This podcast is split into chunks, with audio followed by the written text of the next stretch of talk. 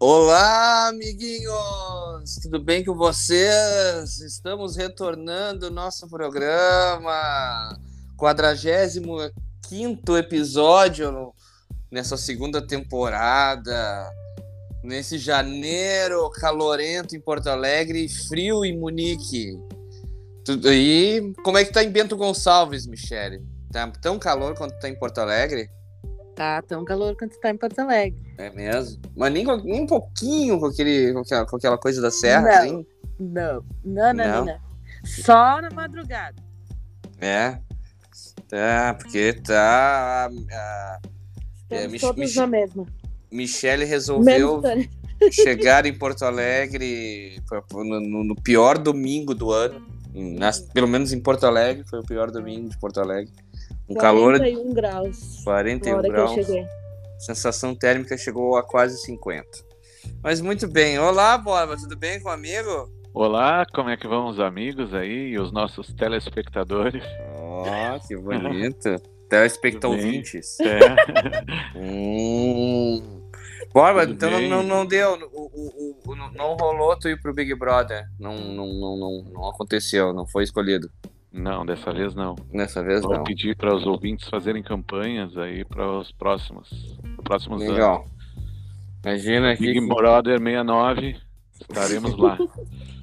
Boa. O Thiago tinha que ir, né? Ele ia afogar alguém naquela piscina em ia. dois dias. Ia, ia ser expulso em dois dias. Uh, diretamente de Munique, nesse 2022, Tanner, tudo bem com o amigo? Alô, servos? Dry Gravia. Schopenhausen. É, tá, 3, graus aqui. Tá calor hoje. Ah, 3 graus. É, tá, tava, tava negativo aí fim de semana. Nevou ou não nevou? Não, até meti uma bota hoje para ir pro trabalho. Pra... Pô, deixa eu contar, né? Porque coisas que a gente passa. Não sei se tem a ver com um programa, mas enfim. Eu, eu fui de All-Star, né? E aí eu saí do trabalho sete horas da noite, tava nevando, mas nevando a full, assim, tinha uns, sei lá, alguns centímetros de neve no chão, e eu de All-Star, parecia que eu tava cagado, assim, caminhando. para não escorregar, a cara vira um, vira um ah. sabão. Mas enfim, matamos aí. Ah, mas imagina, né, cara? E, e, e, roupas, tu já conseguiu adquirir várias roupas para esse. Já tinha, né, Tânia? É, né, eu tinha uma jaquetinha corta-vento, mas eu comprei mais duas aqui, porque senão tu, tu morre congelado. Uh, falando, já que estão falando também de, de Munique, na expectativa aí, né? Ver se a Omicron dá um, dá um arrego, mas é para daqui a, daqui a três semanas ter o um showzinho do Blackberry Smoke e do Chip Dogs por aqui. Olha aí! Eu já até comprei ingresso pro Blackberry Smoke, né? Vamos ver o que que acontece. Legal, legal, legal. legal. Também. Ah, Legal. pode fazer uma transmissão ao vivo aí para o próximo fazer programa. Uma, uma live ah, ao vivo. Ao vivo. Nosso canal, todos os canais. De retornar o programa em 2022 né, e com os amigos para, para dar continuidade nesse podcast. Foram e... boas as entradas? Exatamente, tudo bem, tudo, tudo sossegado, sossegado. E vamos falar hoje aqui de carreiras solos de vários artistas legais, conversar, bater um papo né, dessas transições, né? É, algumas carreira carreiras solo? É. é. é, não é essa carreira. Bom, para alguns foi, né? Na verdade, para alguns teve, teve a carreira solo e a carreira, só apenas a carreira. E, e nessa transição, alguns fizeram mais sucesso, inclusive, outros nem tanto. Vamos bater esse papo aí. Vamos então começar pelo, pelo, pelo rapaz de, de esteio, diretamente, o nosso decano do programa, Rodrigo de Oliveira Borba. Por favor, Borba, diga aí o que, que o amigo traz para nós do, do, do, primeiro solo da, do programa. Então, o primeiro solo aqui eu vou trazer o maior vocalista do rock and roll, de todos os tempos. Sério, que surpresa, obrigada. né, então ele tem uma banda que tem o seu mesmo nome. né, bon Jovi.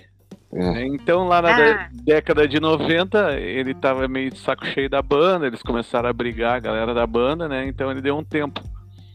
E aí lançou um, um disco, né, chamado Blaze of Glory, que foi trilha sonora do filme Jovens Demais para Morrer, Young Guns 2, filmaço.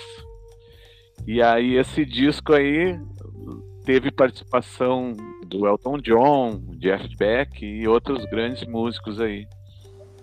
E a, essa música foi uma das músicas mais tocadas, ele ganhou vários prêmios aí, parece até inclusive um Grammy, né? E, Danny Grammy! Desculpa. Um Grammy. Continua, então Atrapalhou. vou tocar A a mentira música aqui. atrapalhou o raciocínio do Bárbara. Ele, ele fez uma carreira solo dele mesmo. Isso aí.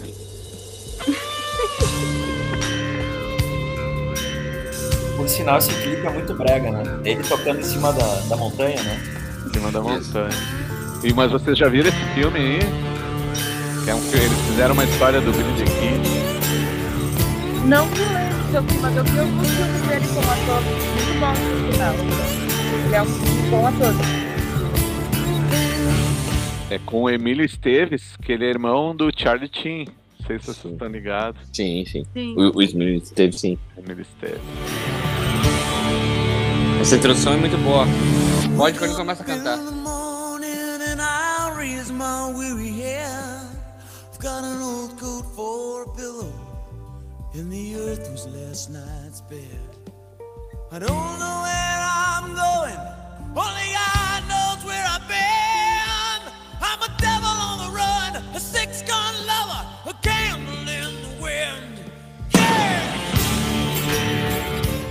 aí vai embora. Hum, essa música aí, sabe que uma vez eu me surpreendi que eu tava vendo um, um dos Rock in Rio, aí foi tocar o Bon Jovi no palco principal, e aí o Jimmy do Matanza disse, ah, como é que é a nossa música mesmo, Bárbara? Blaze of Glory. Isso, Blaze of Glory, aí o Jimmy, ah, eu até gosto de Blaze of Glory. Eu não, vá- não, não visualizei essa cena, o Jimmy ou, escutando. Mas Não, É. e aí ele lançou outros discos também solo, né? Mas a, a posterior, assim, em 97 o Destination Anywhere, né? E 2001 The Power Station Year. O Borba disco o de que- 97 é o que tem o Jane, don't you take... ó, Isso, e tem Midnight in Chelsea também. É, Ele, ele tem uma influência de country, de várias músicas do Bon Jovi, assim, tu, tu, tu- inclusive Aham. Blaze of Glory tem um, um countryzinho ali, né? Claro, tem Escondidos. muito ali. O Esse começo. disco aí, principalmente, que ele foi, foi na trilha do filme lá, né? Que é todo de cowboy, né? O... Quando ele regravou, cara, Mr. Robson, naquela versão country. E... É verdade. Que é uma das versões mais legais, inclusive. Surpreendentemente. Eu não sei se, se isso aí é ele só, se é o Bon Jovi. É que pra mim, Bon Jovi é tudo Bon Jovi, né, É cara? tudo Bon Jovi, né? Ah. É, Tudo eu, eu ele. disse, ele fez a, é, fez a carreira solo dele mesmo. É. É, como é se o carreira- Rodrigo, o Rodrigo solo, né? O Rodrigo Borba Acústico resolvesse fazer É. um, um disco solo do, do Borba Acústico. Tipo, É. Fazer um acústico do acústico. meu lá, não, eu, É, eu, é o- meu violão. Agora eu tô cantando a capela. E o. E, e esse, e esse, o Mr. Robson aí, cara, foi. Eu, eu já faz brinca, volta e meia, já brincou várias vezes no programa. Eu nunca fui o cara mais fã do Bon Jovi, mas esse. Essa música, o Mr. Robson, o Blues of Glory também, eu acho. Essas eu acho boa, bora. Essas eu acho boa, boa, boa. boa. Acho muito por essa influência do country dele e tal, e não pelo hard rock, assim, farinha que ele faz, que, que, que também tem, tem seu lado legal, né, cara? Dele pegar e mostrar outras influências country e tal, mostra que é um cara que não é limitado só naquilo ali. E eu acho que o Hit Sambora também é um cara que tem essas influências country, assim, na, na, na maneira de solar. Também. Não, e a, a carreira do solo do Hit Sambora é legal também. E, e, e saiu e nunca mais voltou, né, cara? Pro Bon É. Jovi, né? O Hit Sambora é, saiu e não voltou mais. Mas enfim. Muito bem, Borba. Muito bem, muito bem. Borba, Borba, primeiro programa do ano, Borba volta com Bon Jovi. É um amor platônico. É, não, É. Eu, eu, eu tava brincando quando ele disse que era o maior cantor de todos os tempos, mas que ele é lindo, ele é. Ah, ele é. É. Ah, então tá. Michele. que Não, que não, a senhorita? Passa, passa pra alguém aí. Que eu tô aqui. Sim, o alguém é o Tânia, no caso. Ou então- pra você mesmo. Tânia, por favor, o que, que o amigo tem aí? Bah, hoje, assim, ó, eu só trouxe coisa boa aqui, mas eu vou começar com o Nacional. Com o nosso então amigo me diga aí. Tânia, me diga. Ah, que bonito que. Pegou, pegou, Tânia? Me, Pegou? me diga, me diga. Me diga se você ainda gosta de mim. É, e, e o Nando Reis eu acho um cara sensacional.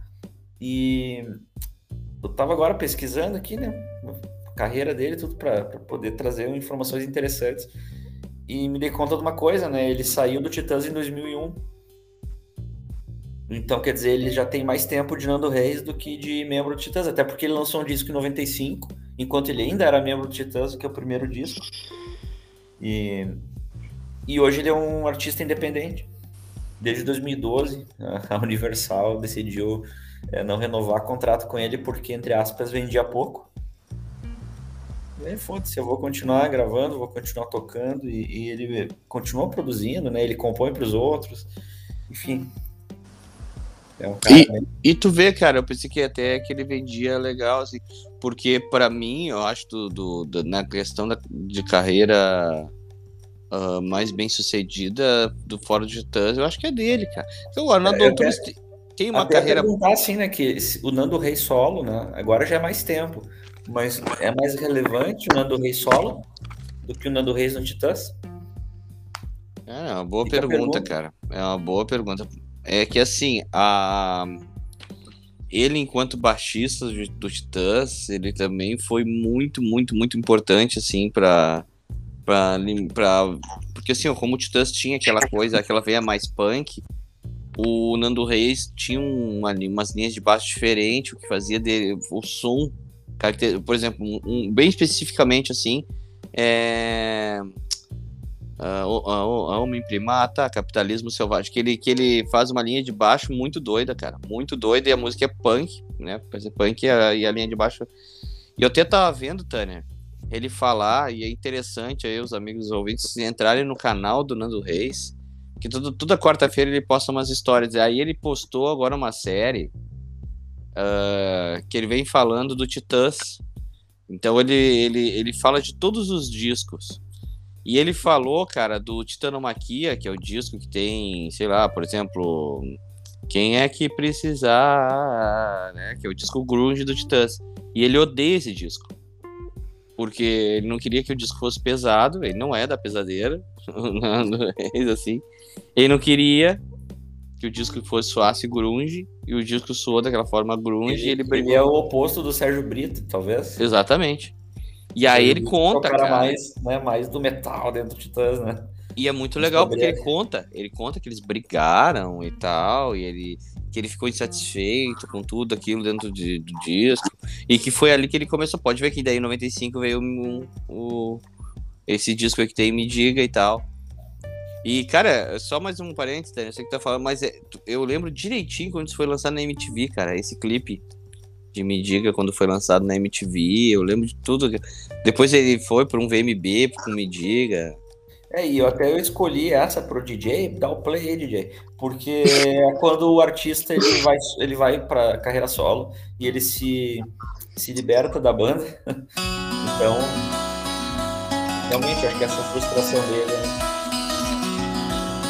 Tá, tá aí.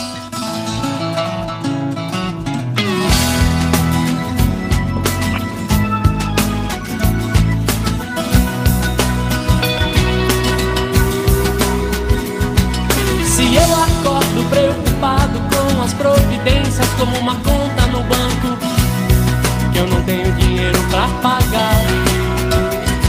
Isso me aflige atrapalha, faz com que eu não me dê conta de outras coisas que eu deveria cuidar. Então me diga. Se você ainda gosta de mim, porque de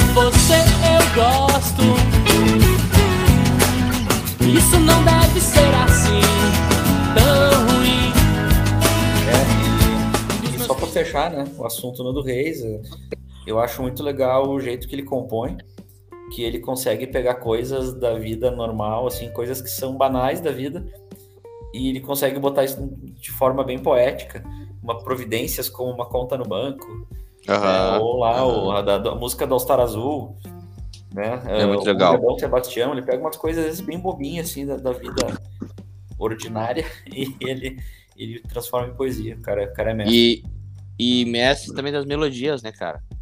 Mestre também das melodias, ele consegue colocar isso. Não, a- a- Cara- lembrando, né, da época, desde a época do Titãs, né? Família, por exemplo, né? Família, puta. Família é é. uma música que fala de coisas bem normais, assim, né? E, e mesmo Não, assim e é- tem É um hitmaker, né?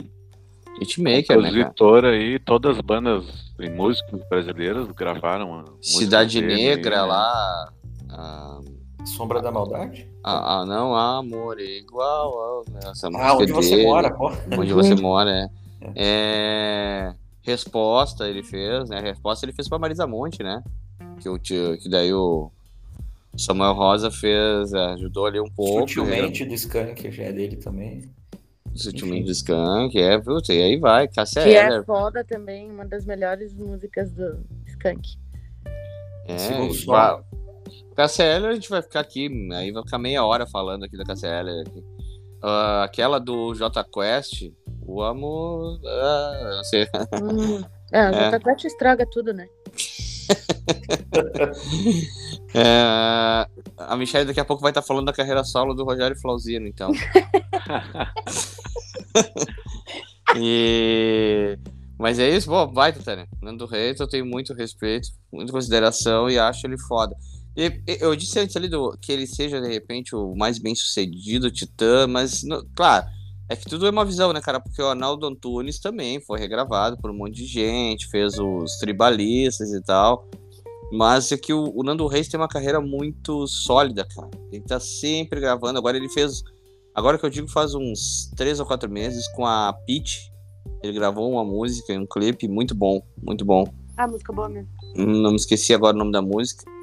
Mas enfim, é só ver, é só botar Nando Reis de É, Beats. pra, pra fechar o assunto, assim, ó, eu não, eu não quero, eu não quero contraditório, vocês vão ter que concordar que quando a gente fala Nando Reis, a gente não lembra do Nando Reis como ex-titã. O Arnaldo Antunes, É tu lembra como o cara do Titãs.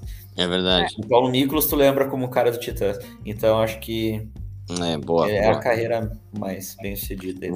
Boa, E-. E, e, inclusive, né, Thiago, nem vamos falar em Cássia, mas vou falar em Cássia. Eu acho que ela também, né, grande parte desse- dessa coisa de, do Nando ser marcado como compositor se dá pelo fato dele ter Sim, feito várias músicas com ela, né? foi claro, claro. Fez música pra ela e através da voz dela ele conseguiu É. Também, e eu acho que o Nando aprendeu, porque assim, esse que o Tony mandou é de 95, o Nando Reis também aprendeu muito com a Cássia, dá pra ver assim, na, na maneira de, de tocar o violão, de algumas coisas, pô, ele já falou sobre isso, ele aprendeu muito com ela, assim, em coisas de, de, de, de lançar pra ela e na, na, na maneira dela conseguiu colocar aquela música, de um, de, de desbravar aquela música de outra maneira, assim. Mas boa, boa. Então tá, Misha. Agora a senhorita tá, tá pronta? Estamos. Tá, então vai lá, toca a ficha. Tá, vamos começar com Beyoncé, a Bey. Chamei a- ela de Bey, o Thiago de- perguntou se ela me chamava de Mi no WhatsApp. Hum, Oi, B. Oi, Mi. Que ela é apenas cantora, com- compositora, atriz, modelo, dançarina, empresária, produtora, diretora e roteirista. E começou ali o trabalho dela, né, com o Destiny's Child, que era, eu não, não me recordo o nome antes, mas ela participou aos nove anos de uma ah, seletiva para fazer parte desse grupo que mais tarde veio a se chamar Destiny's Child. ela se apresentou com Michael Jackson aos cinco anos. Ela já cantava pra caramba. Né? A mãe dela, cabeleireira, e o pai dela era um, um vendedor, um representante comercial, que depois acabou se tornando o empresário do Destiny's Child. Ah, lá pelas tantas, vocês devem lembrar também que ela se destacava mais do que os- as outras integrantes. E começou a rolar um estresse. Como é que é o nome da, da- menina mesmo que fazia parte da banda, aquela Michelle, que eu já falei aqui, a que faleceu depois no acidente de avião, aéreo. Ah, não lembro o nome. Mas sabe, enfim, daqui a pouco vai, vai- falando que eu vou lembrar aí. Fala, fala. Uhum. Vai indo. Então ela estava se destacando mais e o, o grupo, as outras integrantes começaram a pensar ali, insinuar que fosse pelo fato do pai ser o empresário da banda, né? Eh, a Beyoncé acabou indo para carreira solo. Ah, Ex-integrantes do grupo processaram o pai dela. O grupo vendeu mais de 178 milhões de discos. E em 2013 ela foi gravar o seu álbum de estreia como carreira solo. O, dois singles desse primeiro álbum dela ficaram em primeiro lugar na Billboard. No outro ano ela ganhou cinco Grammys. Não é, não é bobagem, né? Não, é bobagem. Como atriz, ela fez vários filmes também famosos, mas o que eu consegui me lembrar, que eu acho que é o, o mais marcante, assim, é o Austin Powers. Eu lembro que eu vi, conheci ela nesse filme ali. Além do, depois do Destiny's Child, né, que era bem, bem famoso. E antes dos 30 anos, ela foi eh, eleita pela Forbes a cantora mais rica do mundo Bah. apenas. Lá pelas tantas, ela ah, começou a se relacionar ali com o Jay-Z, eles gravaram música juntos, estão juntos até hoje. Ela grav- fundou a própria empresa eh, gravadora, que ela grava outros artistas também. E nessa aí eles meio que dominam ali o mercado fonográfico norte-americano. A ela, o marido ali com a empresa deles. E também lá o Kanye West parece que é meio que rivaliza ali, apesar dele ter aquela vez saído em defesa da Beyoncé quando a Taylor Swift ganhou o Grammy no lugar no, no- que deveria ter sido da Beyoncé, concordo com Jay-Z. Ah, ali, ali surgiu meio que uma rivalidade entre os casais Beyoncé e Jay-Z e o, a Kim Kardashian e o Kanye West. Enfim, Bem, é a, a- isso, né? A, muito, a muito, rainha, né? Agora, agora a, gente foi, a gente foi pro momento oba-oba. é, Oba, claro, ah, eu trabalho com todas as esferas.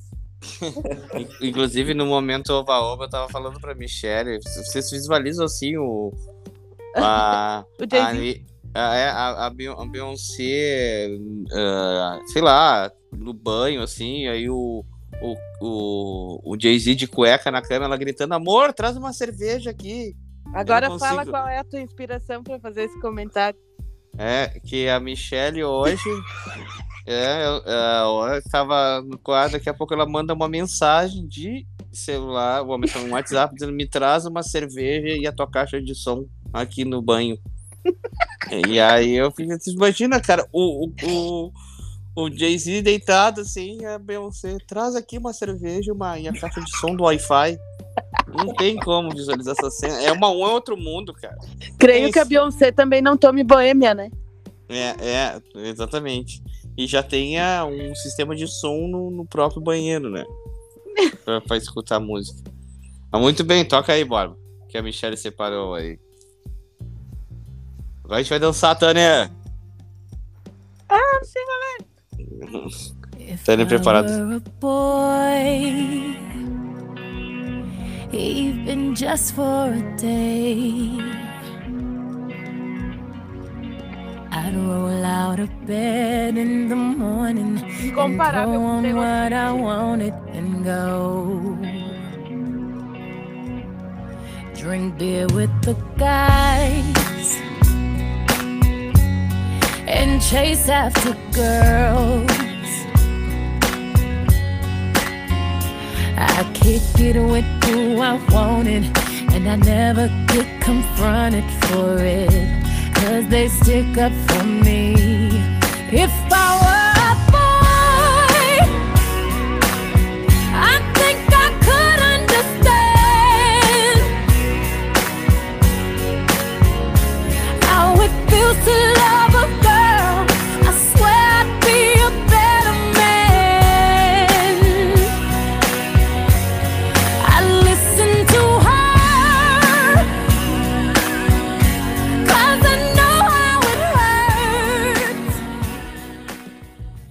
bom. Eu queria dizer até uma coisa, Michelle, aproveitando. E já falando em geral dessa, da- da- da- das divas pops, Uhum. que é o seguinte, cara, é, tem uma coisa muito legal da- dessa mulherada, que é o lance de engajamentos diversos de cada uma, assim. A Beyoncé fez um, um disco, ah, eu, eu não sei se é desse ano, Formation. é, que é Hum. um disco, cara, que ela fala sobre ah, várias coisas de questões negras, assim, mas da, da mulher negra. Isso. Da mulher. Cara, é, é impressionante. Eu vou te dizer assim, ó, tem banda de punk que não fez o que ela fez. Então ela, ela, ela fala sobre muitas coisas, assim. As letras, a temática, os clipes. É um, é um disco todo pensado na parada, assim. E inclusive tem uma música que ela que reza a lenda que, que ela fez lá pro Jay-Z, que teria guampeado ela uns anos atrás que ela fala sobre. Eu não, eu não sei agora exatamente. Eu não sei se é cabelo roxo ou cabelo loiro que ela fala na música. Que, ah, que- aquela do cabelo loiro, você prefere aquela do cabelo loiro, uma coisa assim, ou do cabelo roxo, eu não lembro agora. Mas tem, tem Eu peguei de ali essa. que, a- Isso. que eram indiretas entre ela e a Swift, sei lá. É, também. Mas enfim, é que eu só tô ressaltando isso. Pra falar do ela- barraco da briga. É. é, é que ela, ela então fez essa parada. Ela, então, assim como outras que já fizeram isso também e tal. Mas ela focou nessa coisa da né, negra e tal, e é muito legal, cara. E ela é, né, cara? Ela é a maior assim, nessa questão, assim. Ah, pensei que tu ia falar que o Jay-Z chifrou ela e a mãe dela bateu no Jay-Z. Ah, é, não, mas é que o Jay-Z não, como ele não é o assunto da parada aqui, eu nem entrei muito, né? Mas é, bateu, deu uns tapinha, né? No Esse é elevador, né? o próximo episódio de tretas. Tretas. muito bom, Micho, muito bom, muito bom. Eu vou aqui, então, gente boa, falar ah, de um cara que, que ele era batera na banda dele e assumiu os vocais da banda. Primeiro, falando do Phil Collins. Ele era batera do Genesis até 75. Aí Ele começou em 70, né? Tocando no Genesis. E, Porra, que, é- que é uma banda ah, complexa, Banda assim, de né? velho rico, né? Hã? Banda de velho rico. Não, o Genesis, na verdade, fazia rock progressivo Rock no, progressivo. no, no Progressiva início e tal. Não, no, no início o Genesis não. Até o Phil Collins, ele não, não veio de uma família abastada, assim. É, e, e ele no início tocava bateria. Ah, é uma, uma banda, assim, é, é, o Genesis, Peter porra, é Gabriel. Peter Gabriel, é. Que tinha assumido os vocais, tinha saído ah, ah, e tal, e aí saiu. E depois aí o, o, o, o, o Phil Collins acabou assumindo os vocais. E o Genesis depois fez o, o sucesso ali dentro, porque na- no auge do rock progressivo, né? Quando dava Yes, bombando, Genesis, etc, etc. E mudou até um pouco algumas, algumas coisas dentro do Genesis, né? Se tornou, teve um pouco mais. Ficou um pouco mais comercial ali. E depois ele acabou saindo. Só que é o seguinte, o, o Phil Collins, ele, ele era muito que se denomina workaholic hoje em dia, nem sei se esse termo tinha nos anos 70, 80. Mas é que ele, ele tinha uma, uma, uma compulsão por trabalhar. Tanto que ele tinha, o, ele saiu do Genesis, começou, e já, um pouco antes já estava fazendo a carreira solo dele, ele já tinha lá uma outra banda, e ele, para ocupar os dias livres dele, porque ele não, ele não conseguia parar. Ah, e aí ele começou a fazer coisas e tal, mas depois ele começou a focar na carreira solo dele.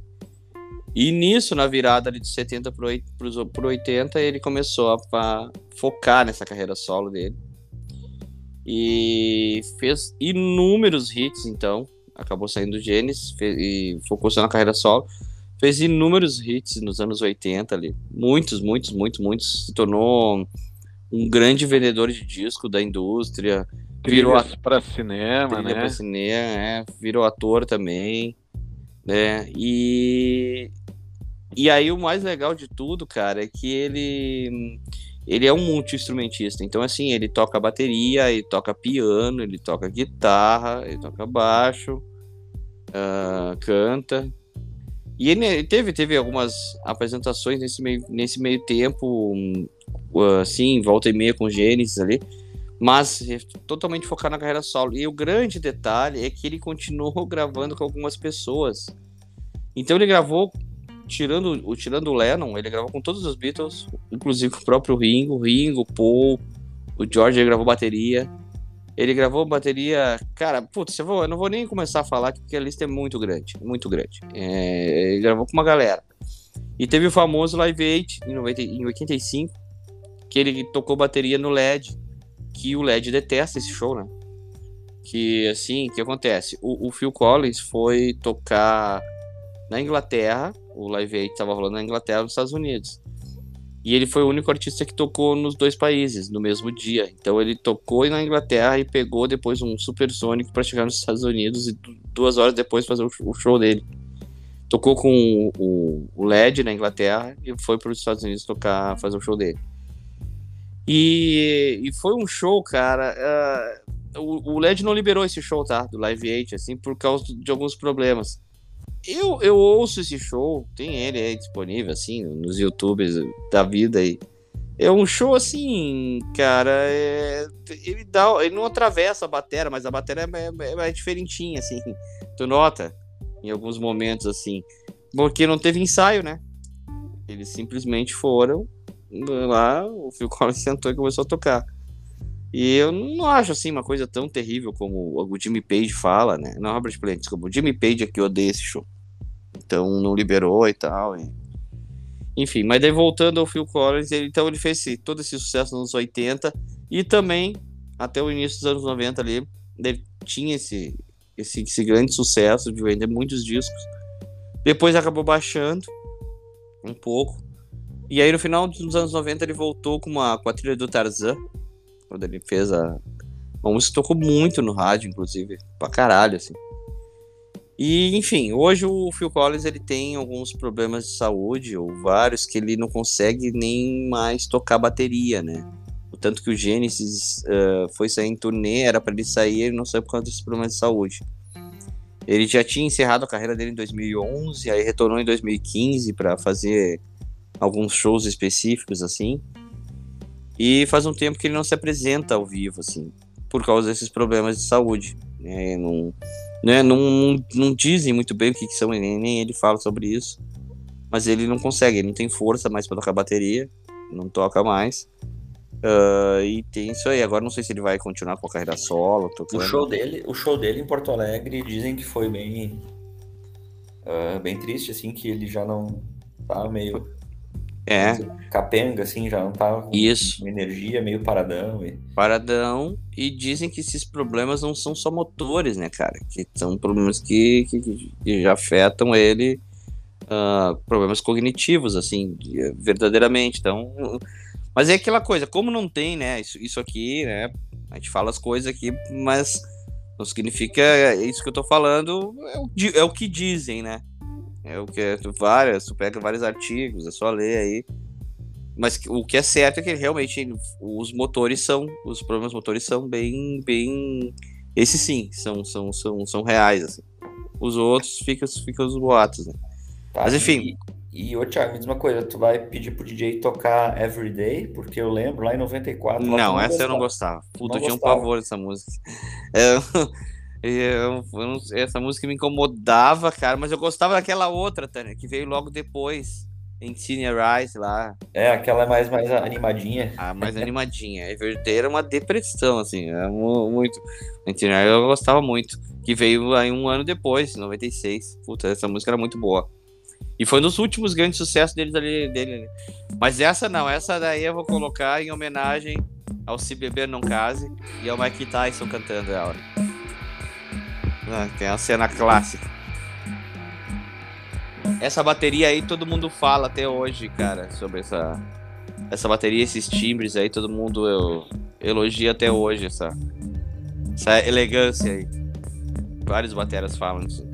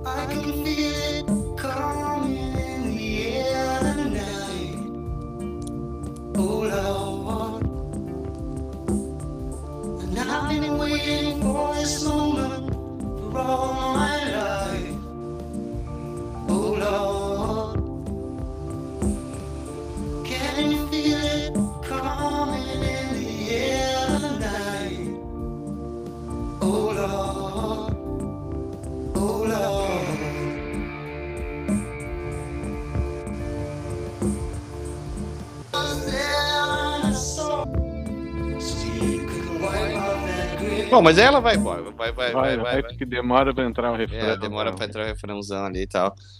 Que é do caralho, por sinal. Essa música é de 80 e foi o primeiro grande sucesso dele na carreira solo. E ele ainda tinha essas influências meio progressivas, assim, né? A música ainda vai. Mas já tinha essa coisa um pouco mais pop, né? Mas é isso, Phil Collins é um cara que eu gosto muito dele, assim, é pelo músico que ele é, o instrumentista que ele é. E é um cara que deveria ser mais aclamado, assim, sabe, cara? É, e, e tal, hoje já é um senhorzinho de 71 anos. E aí você. E a filha Cara. dele é atriz, né? é, a- agora, eu nem, eu nem sei qual que é a mulher dele agora, Michelle. É, Não, ela a é- filha dele é atriz. filha? Ah, desculpa. Lily Collins. ah, Lily ela- Collins, claro, é, Isso. claro. Sim, sim, sim. Sim, ela é atriz e, e- uma boa atriz. Ela volta e meia tá em vários filmes aí. Boa. Uhum. Muito legal, muito legal. E ele tem um outro filho também que toca. Uh, putz, esqueci o nome do guri agora. Filho E ele é do- Collins. É? Não. é... Sam Collins, o filho. né?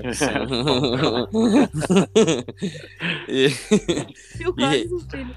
e ele adotou também o filho da, da primeira mulher dele lá dos anos 70. Porque ele casou três vezes, se eu não me engano. Três ou três vezes. É, acho que foi isso. Mas enfim. Então, Vorva, qual que é o seu próximo aí? Vamos Bom, deleitar. Então, é, esse aqui é das antigas, né?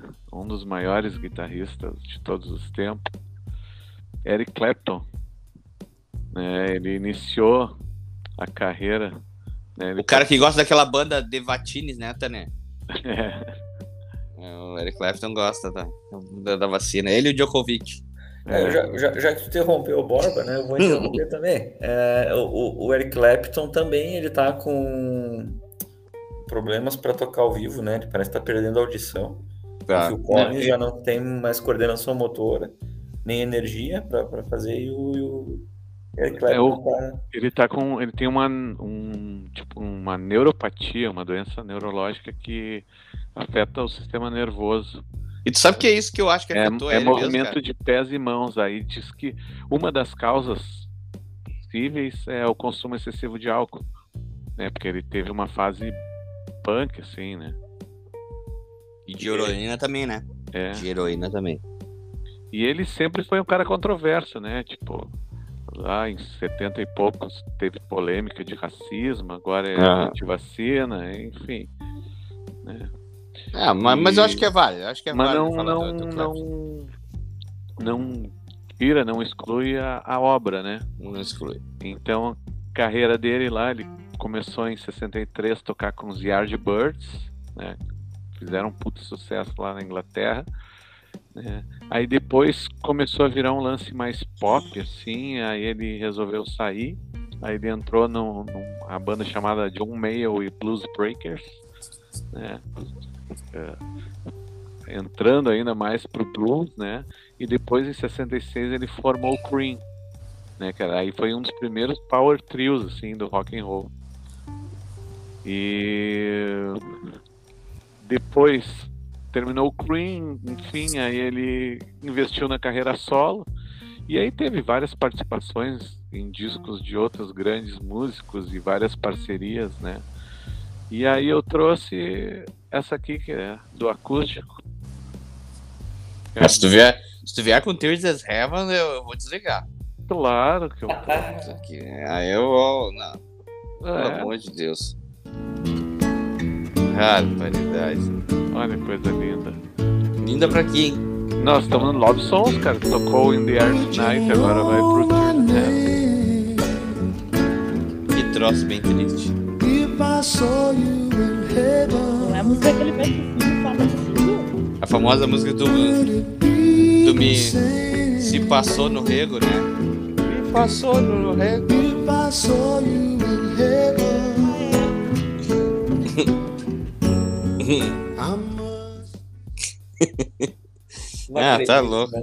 O cara fez a música pro filho dele que morreu, criança. É, E os caras vêm dizer que. É, isso é coisa da Michelle. Michelle. né? Pra quem não sabe, eu e a Michelle hoje estamos perto um do outro. Ela que pegou e disse: Ah, fala, fala, fala, fala. Aí eu, tá bom, vou falar. Foi a Michelle que disse. Perto, perto, perto, não, né? Vá.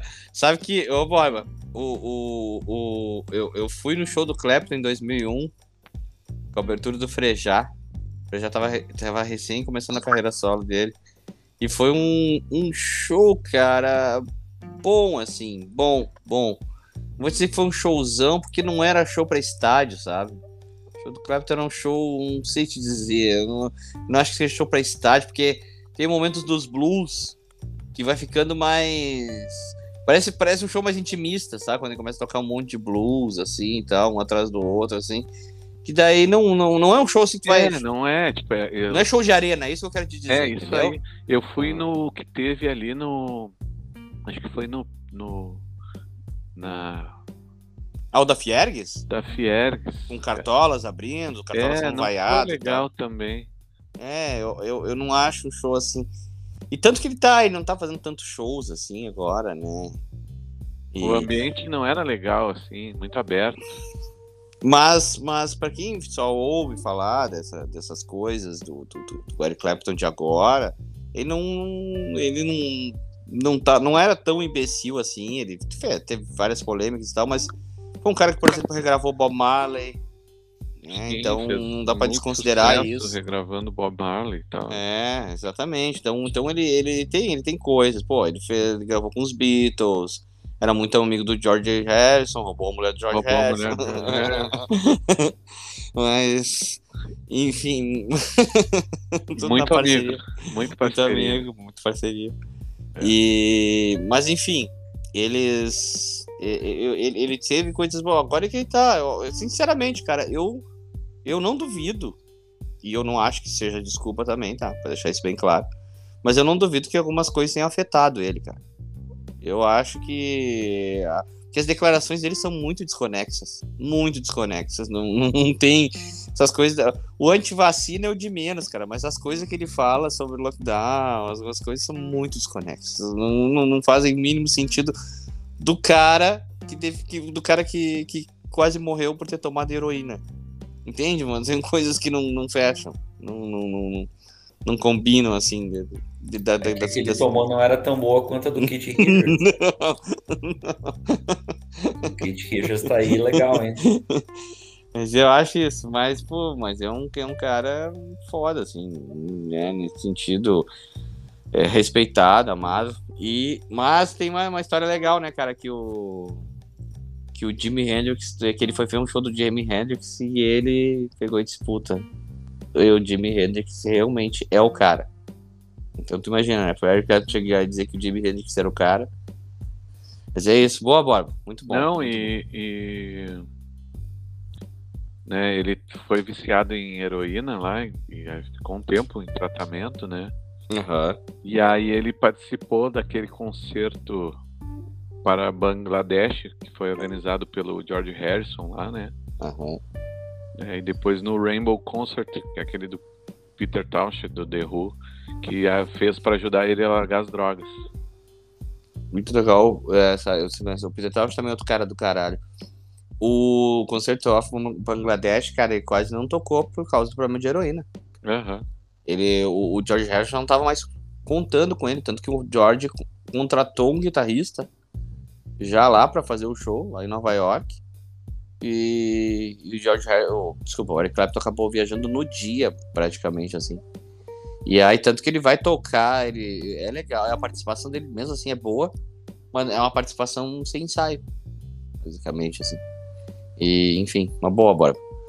Tânia, por favor, seu próximo da lista.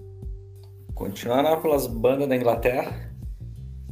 Falar do, de um cara que poderia estar também no programa dos subestimados. E pra mim ele como guitarrista e até como artista solo ele é subestimado, que é o Johnny Marr. Era o guitarrista do Smiths. E a Imagina se ele estivesse bem, né? Oi? O Johnny, se ele fosse Johnny, Johnny bem, Pensou da piada, Michele. Tu vai lá, continua. Meu Deus. Maravilhosa. ah, segue, segue. Mas muito legal, assim, ele, ele tretou com o Morrissey em 87 e acabou o Smith. Tânia é E- delicado que só também, né? Deletou e acabaram. Acabou a banda, o Morrissey lançou seus discos solos em seguida e ele foi andar pelo mundo. assim, Ele tocou com, enfim, tocou com uma galera, tocou com Pretenders. Ele montou uma banda chamada Electronic, que aqui poucos talvez vão lembrar do Electronic, mas é uma banda que ele fez junto com Bernard Summer, que é só o tecladista do Joy Division, vocalista do New Order. Então eu, eu diria que é um suco de Manchester essa banda.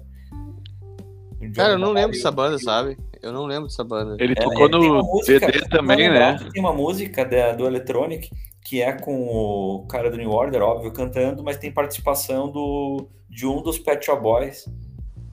Ah, claro, cara, claro, É, claro. é, do, do, Electronic, do é uma banda ali meio obscura ali do final Claro, dos anos 90, claro, é, final dos anos claro. 80, início dos 90. E o Johnny Claro. Marr tocou guitarra. Ah, ele, tocou, ele legal. tocou um monte de música pro Pet Shop Boys. Ele, ele- enfim, ele gravou com Talking Heads, por exemplo, Nothing But Flowers, que o Caetano regravou. Aham, aham. Ele tocou a guitarra, ele tocou A guitarrinha com dele. Ele tocou na versão do Caetano, isso? Não, não, ele tocou na versão Não, no- original. original do Talking Ah, Heads. tá. Aham. Ah, enfim, ele tocou com uma galera. E inclusive ele participou daquela banda chamada TT, né? O DD, DD. que a Aham. gente citou lá no- nos primeiros programas, lá no Surf segundo programa, acho que foi, das músicas, das bandas dos anos 80 que viraram surf music no Brasil. Foi que é aquela banda que tem as programa. gaitinhas, que tem a gaita de boca, solinho de Aham. gaita de boca na Aham. introdução. É, ele tocou com essa banda também, enfim, ele tava por, tava por tudo. E na carreira solo dele. Ah, eu até tenho aqui, ó. TT? Deixa eu ver se vai. Tê, tê, tê, tê, essa, né? É, Slow Motion Replay ali é a mais famosa. Dá, dá play na outra, dá play na Slow Motion Replay. Essa aí.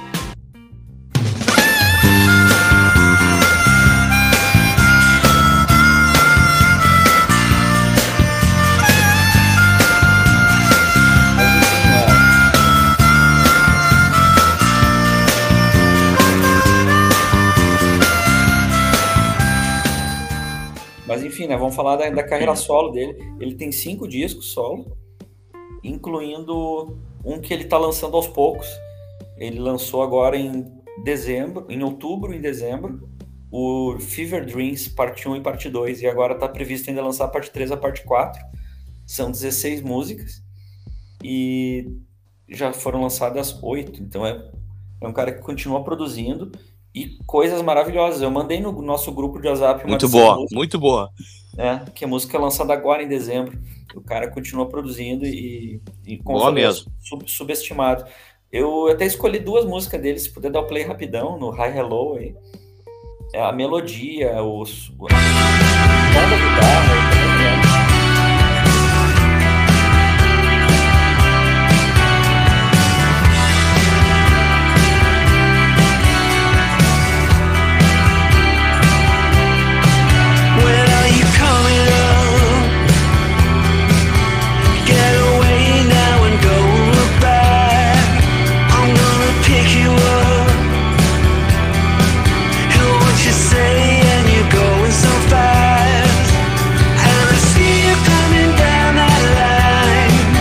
Essa aí tem a pegada Smiths, né? Não, cara, é, é todas essas bandas indie do, do- da atualidade, todas dos anos 2010, dos anos 2000, é, tem influência dele, não, não tem como escapar. E essa música Arma Tópia é fantástica, é boa demais essa música.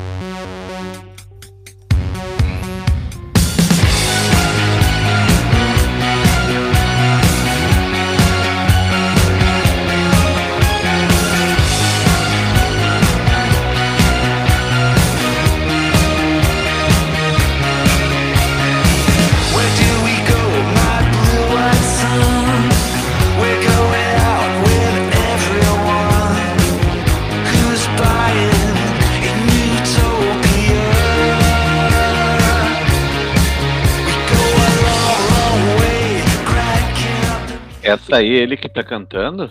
Sim. Sim, Sim, É, sim. o cara, o, o tio, o tiozão ainda tá, tá em forma, Ui. né? Tá lançando, gravando e, enfim, subestimado Cara, e, é, e e, fodão. e, e, Tanner, tem uma coisa que é legal falar, velho, que o, o, o Mars ele tem um negócio que, que, que eu admiro muito num guitarrista, assim, cara. É, ele tem assinatura no- na música do Smith, assim. Aquela guitarrinha dele com aquele timbrezinho mais agudinho, aquelas coisinhas que ele faz, é muito. Isso, quando tu ouve esse. de- Ah, que nem, que nem quando alguém faz um som, uma Tu música. por sabe que é ele que tá tocando, né? é, com os Beatles, tu diz assim, ah, isso aqui é muito Beatle. Quando ele faz aquela guitarrinha, assim, tu diz, isso aqui é muito Smiths. É, que, que pode ver que, o, que, que uma banda que ca- tem essa característica na guitarra é o Killers. É, aquelas guitarrinhas mais agudinhas, assim.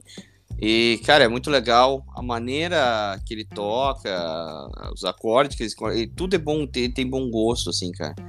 E, e dá pra ver na, na carreira solo, algumas músicas dele, que o Smith, na verdade, tá, tudo bem, o Morrissey tem o talento da, daquela voz, é indefectível, mas que o Smith, na verdade, é um, é um projeto mesmo de banda. Que, eu, que, que, que, que quando o Johnny Marr compunha algumas músicas, ele já compunha com melodias, entendeu?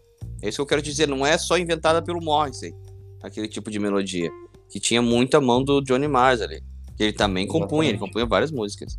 E falando, só pra fechar o tema, Johnny Marr, né? A relação dele com o Morrissey tá no, no seguinte nível, né? O Morrissey, ele virou um tiozão reaça, É. eh, apoiou o Brexit, falou mal dos muçulmanos, falou mal dos imigrantes, enfim. Até dos gays, cara. Até dos gays, cara. É, ele falou enfim, mal. É um troço impressionante. um Cara, escrotão. cara, é, eu- digo E, e o mais engraçado foi o seguinte, eu até tava uma, uma entrevista lá com ele, que um, um fã disse, não, eu tenho informações da indústria da música, que o Smith vai se reunir, vai tocar e tal. E perguntou pra ele como é que ia ser, né?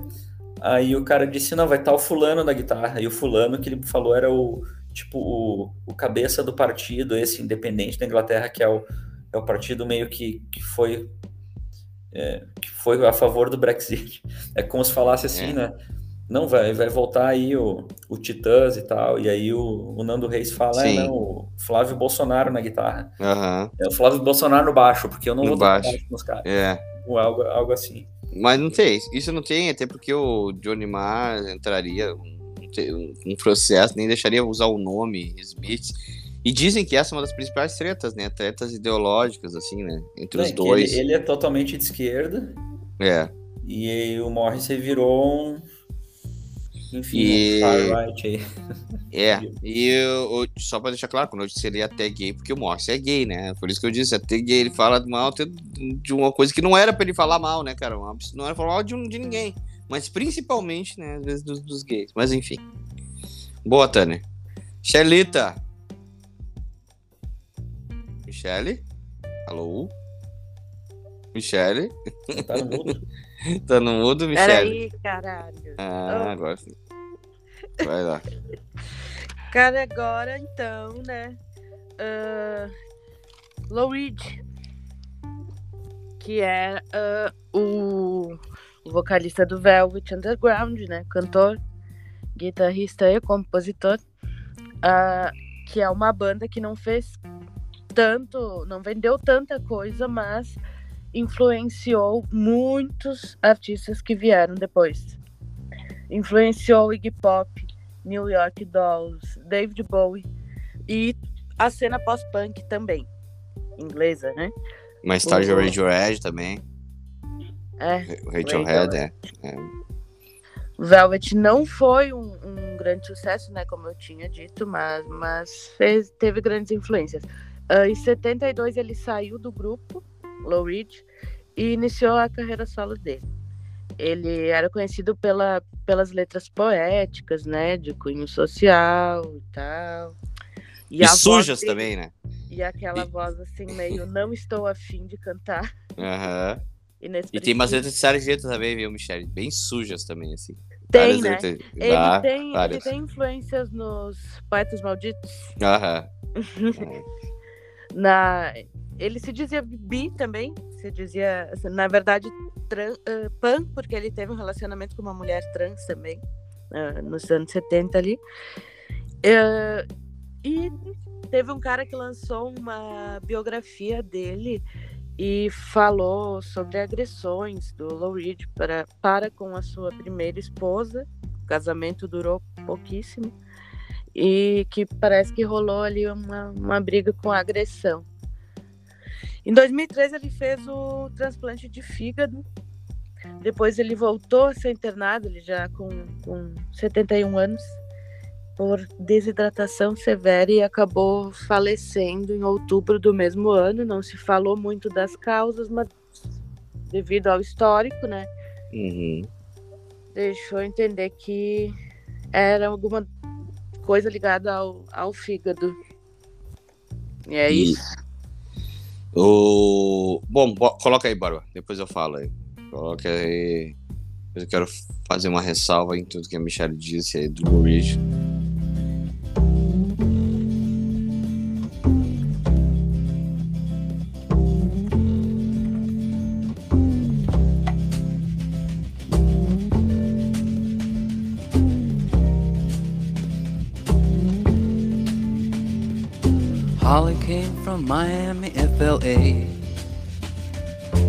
Hitchhiked away across USA. Plucked her eyebrows on the way, shaved her legs, and then he was a she. She says, Hey, babe, take a walk on the wild side. Said, Hey, honey, take a walk on the wild side.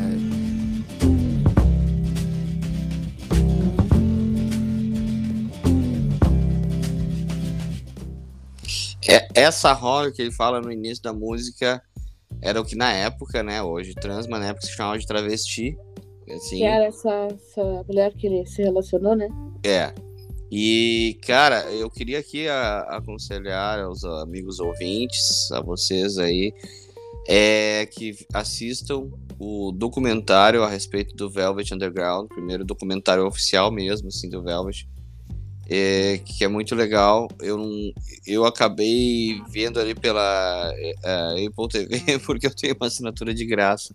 Mas imagino que, que, que dê para encontrar em alguns lugares lá do B aí.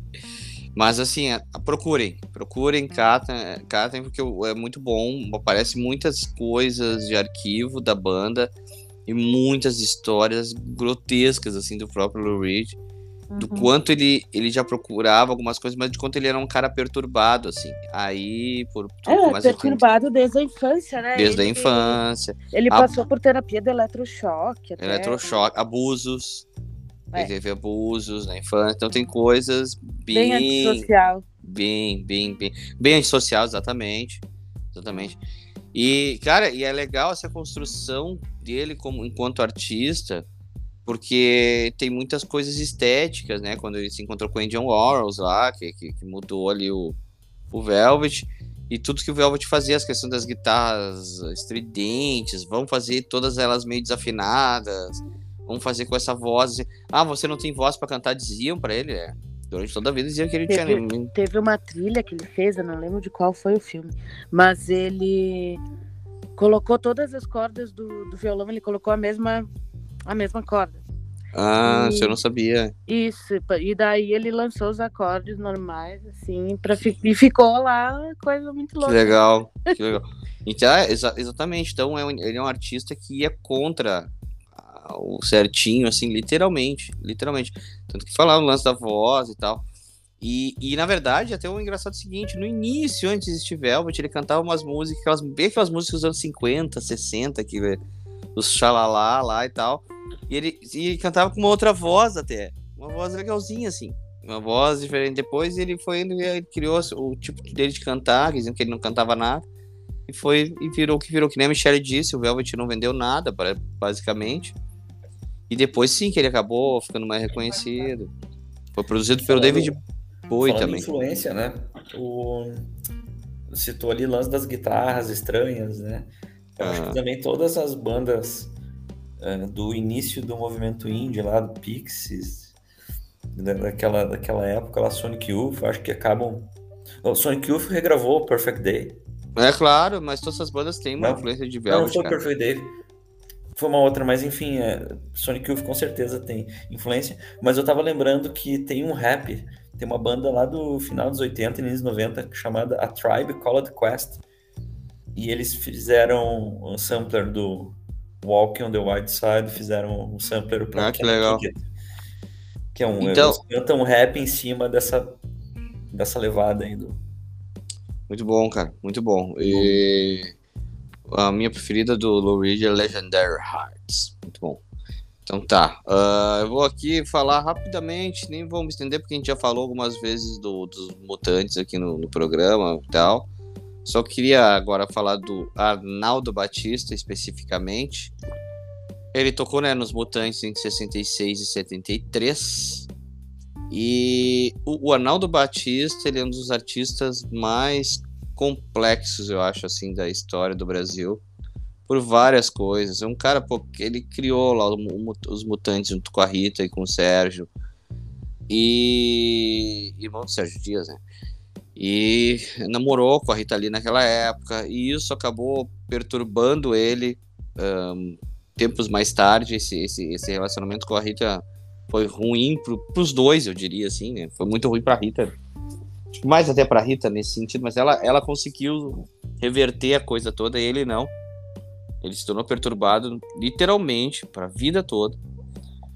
Ah, o uh, que acontece? Termina depois os, os mutantes. Ele sai dos mutantes, termina? Não. Ele sai dos mutantes em 73 e começa uma carreira solo, onde ele lança o Loki em 74, que é um disco lindo, maravilhoso, um dos melhores para mim, um dos três mais fodas da, da, música brasileira.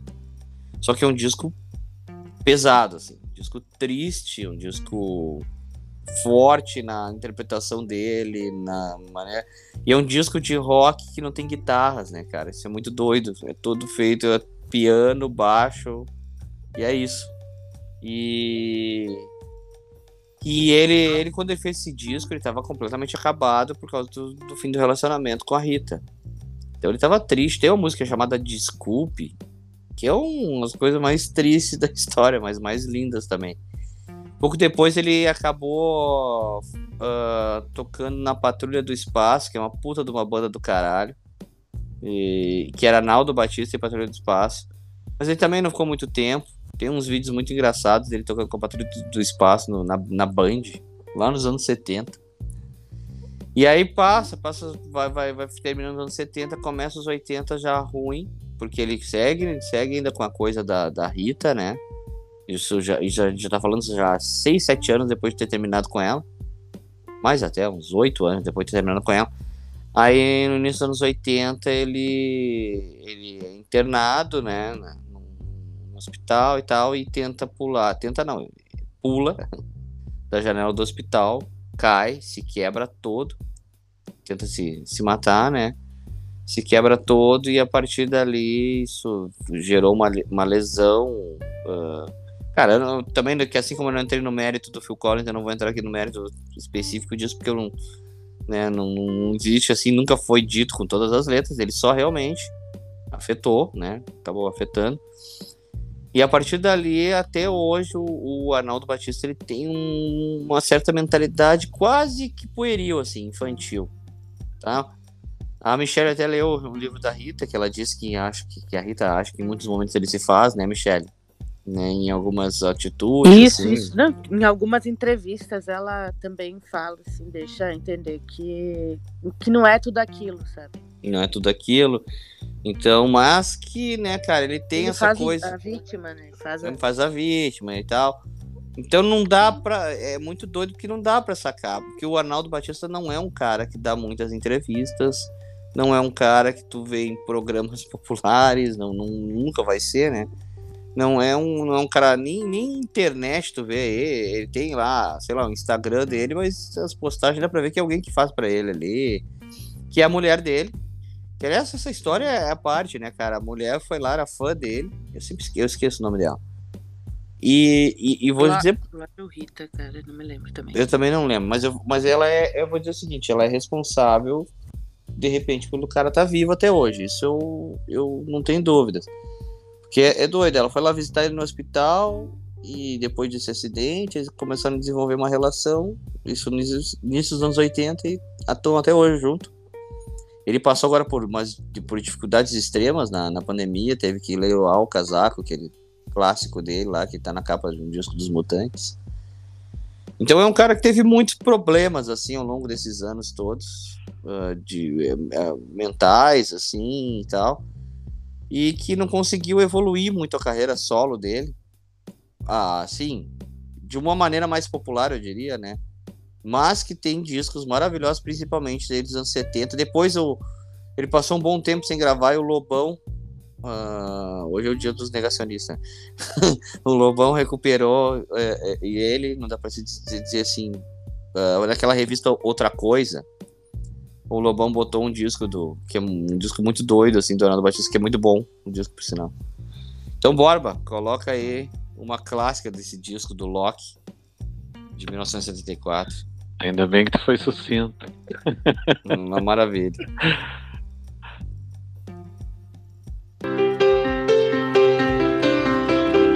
Hoje percebi que venho me apegando às coisas Material. materiais que me dão prazer.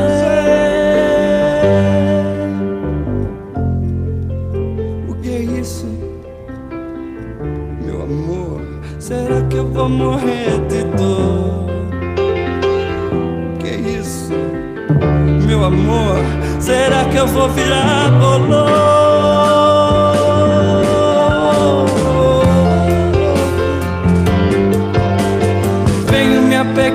Ao passado e em ter você ao meu lado. Não gosto do Alice Cooper, on Dexter rock and roll.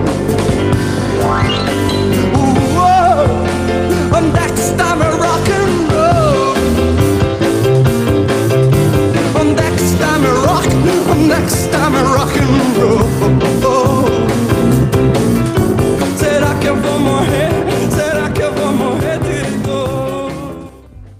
E aí vai. E, e fazendo um parênteses importante, o mais louco é que um cara que se inspirou muito nele, que foi o Flávio, né? Flávio Basso, Júpiter, também acabou tendo problemas e tal, né? tá, Com, com, questões, no caso do, do Flávio, com, com, com drogas e bebidas e tal. E, e infelizmente, né, o Flávio morreu, mas eles tiveram esses problemas assim ao longo da vida, né, de, de artistas geniais que não conseguiram seguir ah, às vezes a carreira dessa maneira tão genial quanto a mente deles borbulhava. Então é isso aí. Escutem o Loki, cara. O Loki fala por si só. E ali tem umas vinhetas pra Rita Lee, né, cara? Quando a Rita Lee era fã de, de Alice Cooper. Porque ele fala da Alice Cooper. E... A Rita Lee roubou uma cobra do Alice Cooper. Da Alice Cooper, é. É, a cobra Exatamente. tava Exatamente. sendo judiada, ela pegou a cobra e... E por isso que ele fala Pô, do. Por isso que ele fala, não gosto do Alice Cooper. Todo esse disco é feito basicamente pra Rita. Vamos lá. Borba. Bom, então, ele que já foi considerado o maior cantor de rock de todos os tempos, né? Que é a minha voz preferida no rock é Thiago Horácio. Chris Cornell. Ah, droga. Então, participou nada mais, nada menos que Soundga- Soundgarden, né, do, também do Temple of the Dog, né, Audioslave, É, e a carreira solo dele também, ele ganhou premiações no com o álbum solo dele de 95 e em 2007 ele participou da, do single do, do filme do 007, Cassino Royale. É, então eu trouxe aqui para a gente ouvir a música do primeiro disco solo dele.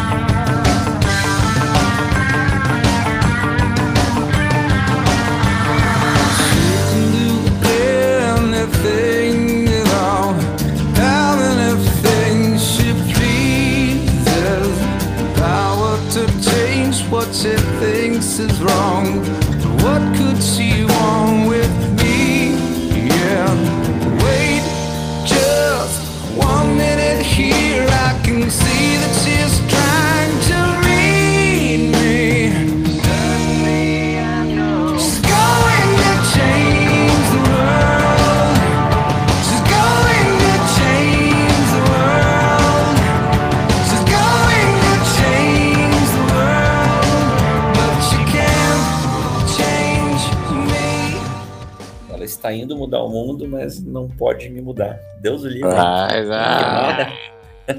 Ó, essa música é muito foda. Muito Foda. Esse disco é de 99. Sim. Tinha uma música, cara, do. Puta, pena que eu não lembro o nome da música, que era, era voz e violão, ele, assim, que tocava muito no Ipanema na época. Eu não lembro o nome da música agora. A versão de Billie Jean. Tá, a versão de Billie Jean, Borba até- até colocou aqui no programa, mas eu não. Não, era, um- era uma música, era um- uma música dele mesmo, assim, cara. Voz e violão que o Ipanema tocava muito. Agora eu não lembro o nome da música. Dessa época aí. Caralho, Borba. Cara, ô Borba, deixa eu só aproveitar que tu botou o Chris Cornell, que eu tava até pensando esses dias, cara. Vai fazer cinco anos que ele morreu esse ano, eu acho. É. Aham. E eu tava Oi. pensando. Tu vê, né, meu? Tu, tu não tem a idade de que ele morreu aí, né? Não, né? Não, não, não, não, não vou te dar bola nas costas aí. Mas é só. Foi, ele tinha 52 anos. Aí é que tá. Aí que tá, né, meu? O cara, 52 anos. Isso é pra provar que às vezes não é assim, ah. Ah, passou aquela fase. Aí o cara, ah, agora não vai acontecer mais nada. O cara não vai se matar, não vai. Não vai. Tá, tá tudo bem e tal. E não tava tudo bem, né, cara? Na cabeça dele nunca teve tudo bem, né? Então, o cara se matar aos 52 anos é sinal que isso sempre teve com ele, né, cara? De alguma forma, assim. E ele sempre teve, teve, teve problemas com isso, assim, né? Uma pena que, que nos anos 90 ele se afundou nas drogas, né? A full. Depois o Audioslave, assim, ele já tava mais sereno, mas pra ver que é um puta, uma puta de uma voz, né? Um, é um alcance vocal. E aí tem um disco póstumo Estúpido. dele, né? Eu nunca ouvi esse Ele- disco. Que ele gravou vários covers, né? E de, de várias outras bandas, assim. E tem a participação da, da filha dele e tal. Aí lançaram, acho que foi, foi por aí, 2000 e, 2018, eu acho. Eu nunca ouvi esse, esse disco aí. Eu- sabe que eu, eu ouvi eu, uh, Chris Cornell, eu não sei, me traz me uma, uma tristeza, assim, velho. Eu acho que é coisas que. Enfim, é um, bo- bobagem, porque tu ouve um monte de artistas que já Aqui, morreram. ó. No One Sings Like You, de 2020. 2020. Legal, Aham. legal. legal. Então era ah, coisas que ele estava preparando em estúdio, né? Uhum. Então aí tem, ele cantou ah, Patience, aí tem outra versão de Nothing Compares to You e outras canções aí. Boa. Tânia, pra fechar sua participação.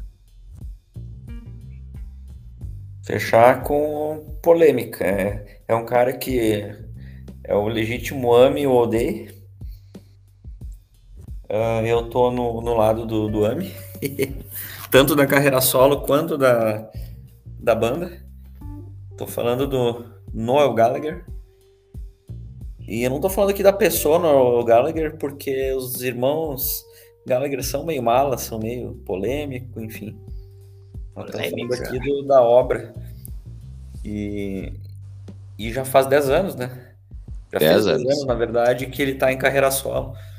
Ahn, o primeiro disco foi lançado em 2011, junto com a sua banda, que é os High Fly Birds. Ahn, Na verdade, o Oasis acabou em 2009, né? Teve um quebra-pau. O, o Liam, acho que Deu, deu, deu um problema, um pequeno probleminha. deu um probleminha, assim. Eles viviam se quebrando, quebrando hotel, quebrando estúdio, quebrando tudo. Mas dessa vez o Liam quebrou a guitarra dele, né? E aí, ele disse, ah, beleza. Tipo, dois meses depois, Conheço eles um. cancelaram Ô, o show, né? Acabou esse. Borba, Já conheço um amigo meu que chutou a guitarra de um outro amigo meu uma vez. Eu chutou, conheço é. também baita marginal. hum, no final do show lá, mas deixa assim. Mas o mais louco, né, é que o Noel Gallagher, vê com o tempo passa rápido. Ele, ele já lançou três álbuns ah, e ele tem um The Best Of, Noel Gallagher. Bah, Ah. eu não sabia. É. E aí nesse The Best Of, lançado ano passado, tem duas músicas novas. Mas pelo que eu vi, vai sair agora em The Best. 2022 um disco novo. Vai, vai sair um disco novo com. Já tem uma música, inclusive, no, no, no- Deezer, Spotify, enfim, que foi lançado dia 1 de janeiro. Ah, mas enfim, eles estão de putaria os dois e eu ainda acho que o eles acaba voltando um dia. Mas por enquanto eles estão de mimimi um com o outro. Inclusive tem uma entrevista que o Noel Gallagher diz assim, acho que com alguma ironia, né? Em inglês é cheio de, de ironias. Que o Liam vende mais disco e, e lota mais show que ele, vende mais ingressos para show do que ele. Eu só Sim. não sei se, se, se, se não voltarem tão cedo aí, cara, se eles não vão perder o tarim da história, né? Que o Oasis hoje é banda de velho, né, cara? É, mas eu vou dizer que o Liam ah, e ele estão tão conseguindo pelo menos fazer uma carreira solo decente, sabe? Sim, sim. Não do sim, tamanho então, do Oasis, então. obviamente, mas eles estão. Não, eles estão fazendo. Ó, meu, sério, eu, eu já ouvi a carreira do solo dos dois e a carreira, e a carreira deles é digna, cara. É digna. E eu vou é dizer digna. assim, eu sempre gostei mais do Noel dentro do Oasis. Uh, Lilo by Lilo, do Look Back in Anger, uh, Sunday Morning Call, várias músicas que é o que é o Noel. Mas tem uma eu coisa ele É mais interessante. melódica, mais é mais, enfim, eu não sei Tem uma coisa interessante do Liam, Tânia, que é o seguinte: o, o Noah também tirava muito o Liam pra. pra, pra musiquinha de fundo de quintal, né, cara? tipo, que não sabia compor e blá blá blá blá blá. E ele começou a compor, começou a fazer, começou a tocar e. É, é isso, aí ele começou também. Mas enfim, o lance é do Noah, só, só fiz esse parênteses aí. Dá o play aí, gente, só pra ilustrar o que nós estamos falando. Essa música é do primeiro disco. É.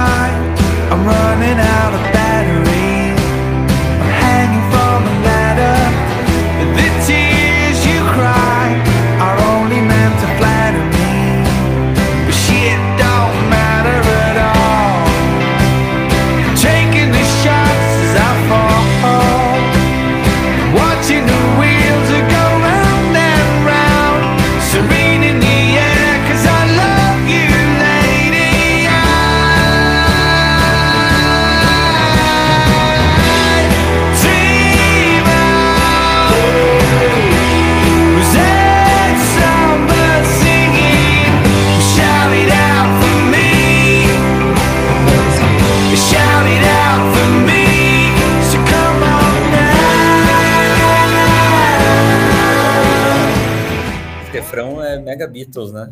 Muito, Aham, muito, muito, muito muito bom, muito bom. É, bem Beatles. Muito legal. Vai Essa ser é sempre, muito né? Eles nunca esconderam. Não vou esconder. assim, Mas muito legal. mas- E do caralho. É isso, Tânia? Isso aí. Espero aí, que, então que tá. voltem um dia, né? Os, os maninhos. Eu fui no show com meu pai, em 2009. Eu e meu pai. Acho que até o pai fez tem um vídeo ainda no YouTube aí. Que postou com a gente. Michele. Michele. Michele. Michele. Michele. Michele de férias. De Os férias. humilhados sendo exaltados. Olha aí. O que, que a, a senhorita de férias traz Ah, pra gente? Acho que a coisa que mais deu certo foi Cazuza e Barão Vermelho se separaram. porque o Cazuza sozinho é muito bom e o Barão Vermelho sozinho também é muito bom. Porque o Frejá também é foda, né? Nunca tinha, nunca tinha parado pra pensar nisso, mas foi um ganha-ganha. né? É. E o Frejá se revelou um grande vocalista, um grande vocalista. Um grande difícil compositor também, né? também, difícil substituir o- o- um cara como o Cazuza, né, velho? Mas combinou demais, né? Sim. Ah, no estilo dele, ele conseguiu. E o Cazuza também ficou mais livre para compor do jeito que ele queria compor, como poeta que era, né? Exatamente. Considerado aí um dos maiores letristas brasileiros. Ele, ele era muito fã do Cartola. Ele rejeitava o próprio nome, que é Agenor. Ah, e quando ele descobriu que o nome do Cartola era Angenor, daí ele relevou. O, Cazuza, ele na carreira solo ele foi muito aclamado, né? Como eu disse antes, um dos principais poetas da, da música brasileira. Ele ficou fam- famoso por ser rebelde, por ser boêmio, por ser também eh, bissexual assumido, que na época era o. Ainda é, né? Visto como uma aberração, mas na época pior ainda. E, e nessa época ali, ele, em, em 89, ele revelou ser soro positivo e faleceu em, nos anos 90, ali, em 1990, aos 32 anos. Muito novo, né, cara? Muito novo. Muito Aliás, tem- eu, eu reparei que tem muitos artistas que vivem 32, 33 anos também. Não é só o 27. É, o, o. Não é 32, 32, mas 36. O, tem alguns também. O Renato Russo, né?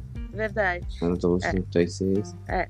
Os caras muito novos, né? Os caras ainda podiam ter um. Mais, mais um. O pai dele, pai do, do Cazuza é o dono da Som Livre, né? Isso. E ele insistiu muito para ter o Barão ali no, na Som Livre. E depois Mich- foi, foi fazendo o seu. A, a, música, a música ainda é aquela, né, Michelle, que tu escolheu? Tu botou no grupo antes? Sim. Ah, então antes de botar essa música, eu vou contar uma rápida história. O Michele falou do pai do Cazuza. Ah, o pai do Cazuza não dava muita bola pro Cazuza é, é, como compositor, assim, É. não é? algumas Houve coisinhas. uma insistência. Aí, um belo dia, o, o João Araújo, pai do Cazuza, foi num show do Caetano Veloso. Aí tava nesse show do Caetano Veloso e o Caetano Veloso começou a tocar essa música que o Borba vai botar. E aí a Lucinha, mãe do Cazuza, cutucou o, João Araújo essa música do Cazuza. E aí o cara. Opa! E quem colocou o Cazuza no, no Barão foi o Ney Mato Grosso. Em Mato Grosso, exatamente. O Então Ney é tá em muito todas legal. as histórias, né? Ao mesmo tempo que é foda, né? O cara descobriu que o. Que o. Que o, o João Uva. O Araújo vai descobrir que o filho dele era foda, a mesma voz do Caetano Veloso, mas enfim. Vai lá, bora. Coloca aí. É todo amor que houver nesta vida pra vocês.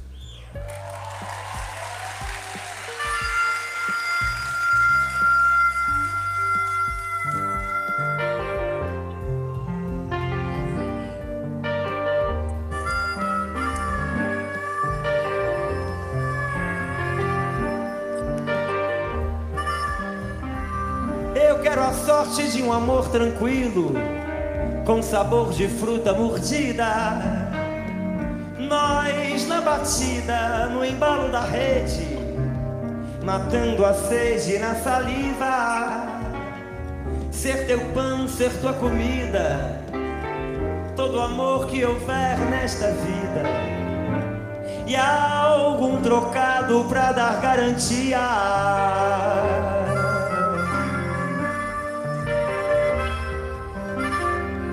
Ser artista no nosso convívio, pelo inferno e céu de todo dia.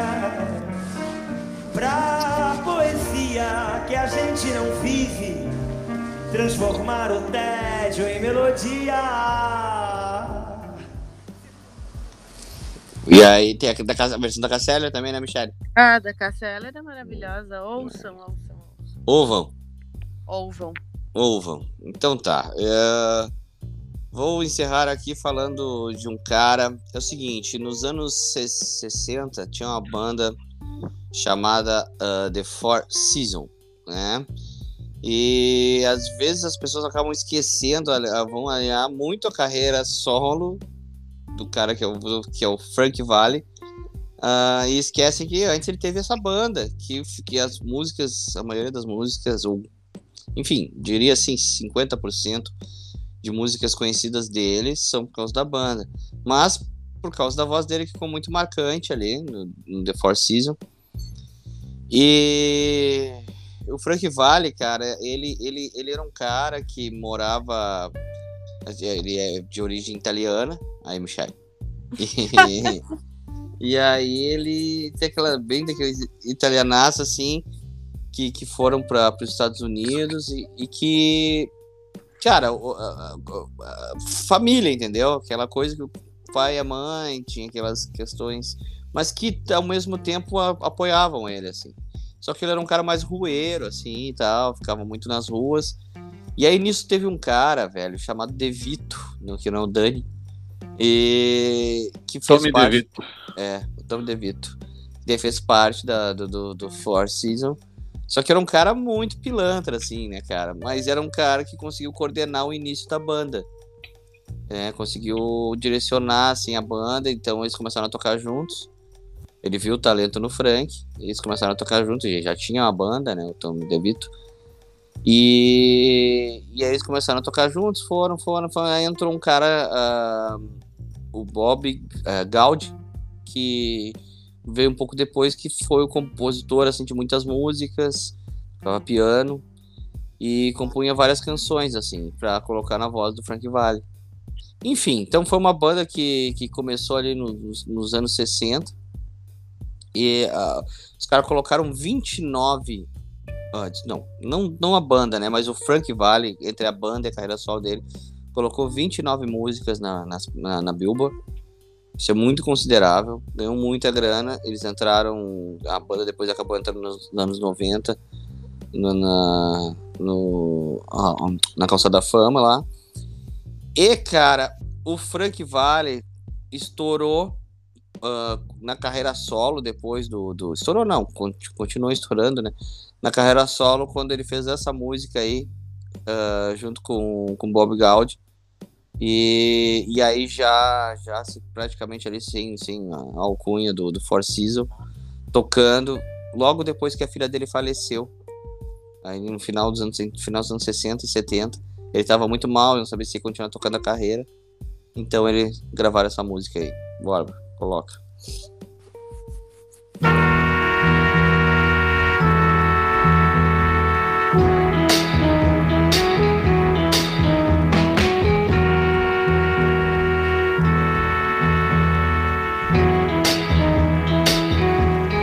You're just too good to be true. Can't take my eyes off of you. You'd be like heaven to touch. I wanna hold you so much.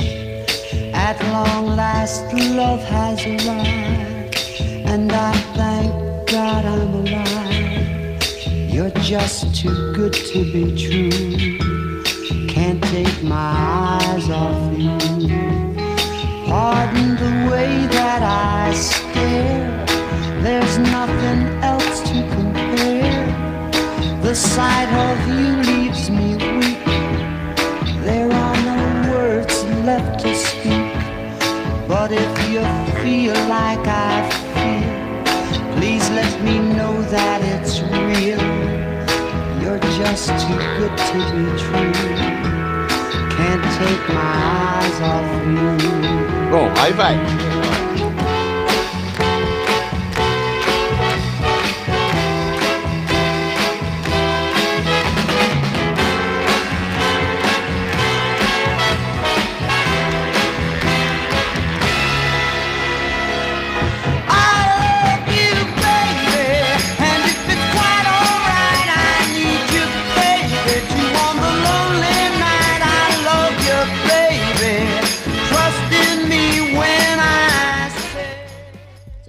Borba, separa rapidamente aí Frank Vale, uh, Beguin.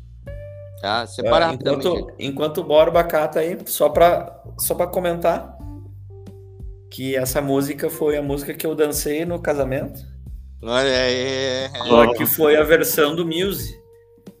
Que é uma Ah, do versão, Muse eu não lembrava, não um. Não, lembrava é uma canta... versão mais pesadinha.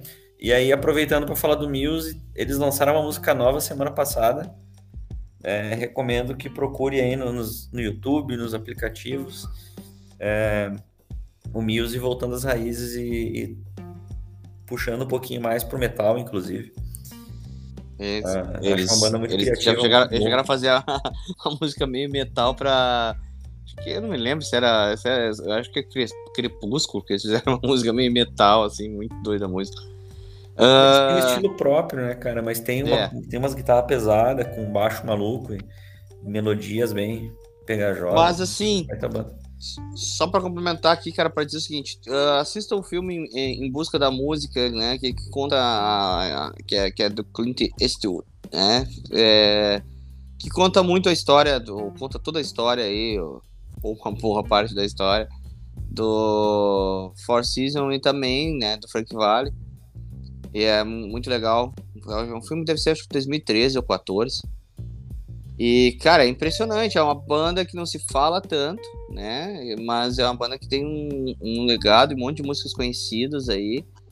E ele como vocalista também. E por que, que eu pedi pro Borba separar essa daí? Porque essa música, cara, o- ela voltou a ser sucesso no ano passado. É, ano passado, exatamente. É, Músicas ano do passado. TikTok. As músicas do TikTok. Só que com a, a- Coloca que a galera vai conhecer a música que eu tô falando. Ah, quando eu escutar, porque muita gente nem sabe que essa música foi gravada.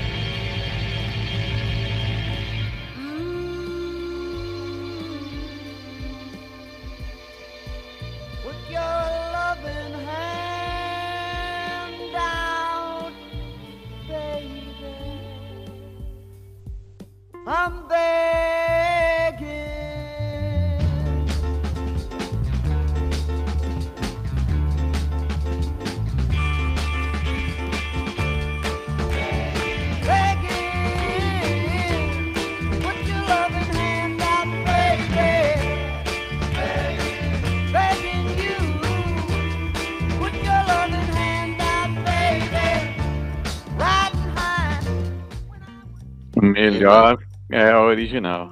É, eu também acho, porque eu gosto muito da voz dele, cara. né? É, essa voz aí é do caralho. Então, o Maneskin, né, que regravou e se tornou um sucesso mundial aí com essa música, na verdade, vai, vai do, é do, do Four Seasons. E é isso, cara. Ah, não, não quis, antes dos, dos ouvintes, dos amigos que sabem que eu gosto do Paul, não vou falar do Paul McCartney, porque se, se ele cair no lugar comum aqui. Ah, falar carreira solo do Paul McCartney, não vou falar, né, velho? Aí vai... Mas só pra dizer que é, é- é- que, que é muito legal, é, que o, o, o Tanner sugeriu esse tema e eu fiquei pensando, é impressionante como teve artistas né, nas pesquisas que eu comecei a fazer, pensar que artistas que saíram da, do- da- das bandas e se fuderam, né, não conseguiram, tiveram que voltar, alguns voltaram pra banda, outros não conseguiram mais voltar, e outros que cresceram, né, cara? E continuaram, porque, velho, eu- olha, por exemplo, que nem, o- que nem o, o, o Paul saiu dos Beatles e, e, e continuar vendendo o que vendeu. é, Por exemplo, o Mick Jagger não conseguiu isso quando fez a carreira solo. Né? Pra ver como é complicado esse negócio de carreira solo, assim. Por exemplo, vocês imaginam o Billy Joy saindo do Green Day? O Bono Vox, será que conseguiria sair do YouTube? então são, são coisas assim, né? mu- Muito doido o cara fazer uma carreira só. O É, Sting, ou, no por caso, exemplo. ou no caso do Johnny Marr, né? O cara não era o vocalista do Smith. E ele virou Exato. vocalista. É, Né, o Nando Reis, ele, tá, ele, era, ele dividia vocais. Ele já dividia, né? é. É, e ele, ele foi pra carreira só. Pega, o- pega, o, aí pega os outros, né? O, o, o Roger Waters cons, conseguiu, mas não conseguiu. Ele consegue fazer o show, mas ele não conseguiu emplacar músicas dos anos 80, Exato. né? Depois Ah, do The Wall. Ali, hein, ele galera, e pra fechar, né? Já que estamos falando aí de carreira solo. o Sting é, também, né? Sting. Sting. É, Dá pra fazer, um, dá pra fazer uma parte 2. Dá pra fazer uma parte 2 Claro, tranquilo. claro, claro. E, e queria falar do Ed Vedder. Não citou Ué? aqui, o Ed Vedder também lançou música nova aí, semana passada. né? Tá para sair um, um disco dele novo em, agora em fevereiro. Então, assim, tem bastante gente boa aí com Massa. Massa. carreira solo. Pô, muito bem, gente. Muito obrigado. Olha, foi muito bom reviver esse, esse, programa novamente com vocês.